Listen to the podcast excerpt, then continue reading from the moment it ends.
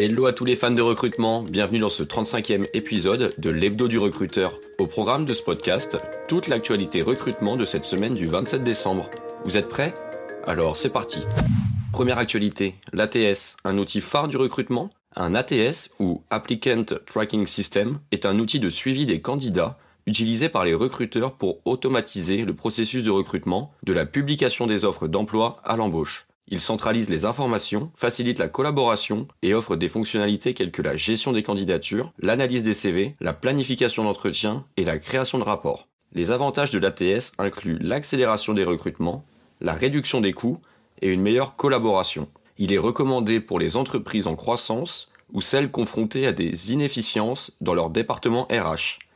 Cependant, avec l'évolution des enjeux du recrutement, de nouveaux outils émergent le TPS, ou Talent Prospecting Software, va au-delà de l'ATS en offrant des fonctionnalités de chasse automatisée, de matching à l'IA et un portail immersif pour améliorer l'expérience candidat. Ces innovations répondent aux défis actuels du recrutement, notamment la pénurie de compétences et la nécessité d'une approche proactive.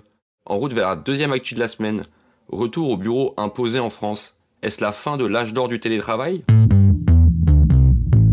En France, le retour au bureau est imposé par 71% des entreprises, avec 82% émettant des directives incitant les salariés à revenir. Selon une enquête de Slack ou OpinionWay, 93% des travailleurs souhaitent retourner au bureau au moins un jour par semaine, mais 62% préfèrent travailler à distance la moitié de la semaine. Le travail hybride est privilégié. Les employés espèrent des compensations financières et des aménagements comme des locaux proches des espaces de détente et des technologies avancées. Le bureau de demain doit être modulable, ouvert et répondre aux nouvelles attentes des collaborateurs. Et nous passons désormais à la dernière actu de la semaine, site carrière. En amont, se poser les bonnes questions. Avant de créer un site carrière efficace, posez-vous les bonnes questions. Julien Chevalier de l'agence People Square propose 10 conseils clés. Définissez vos objectifs, connaissez vos personas, assurez la cohérence avec le site web de l'entreprise et connectez votre site carrière à l'ATS.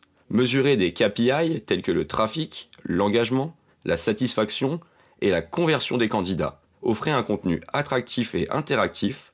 Favorisez les échanges avec les candidats via chatbot et analysez régulièrement les données pour des améliorations continues.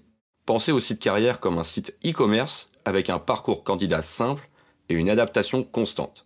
Ça y est, clap de fin. Vous voilà désormais incollable sur l'actualité de la semaine. Ça vous a plu? Vous mourrez d'impatience de nous écouter de nouveau? Pas d'inquiétude, nous revenons dès la semaine prochaine pour vous faire vivre toute l'actualité en direct. Alors prenez note, l'épisode 36 de l'Hebdo du recruteur sortira dès vendredi prochain à la même heure. Je vous souhaite une belle semaine et vous dis à très vite. Ce podcast a été réalisé grâce à Tool for Staffing, logiciel de recrutement et de chasse automatisé boosté par l'intelligence artificielle.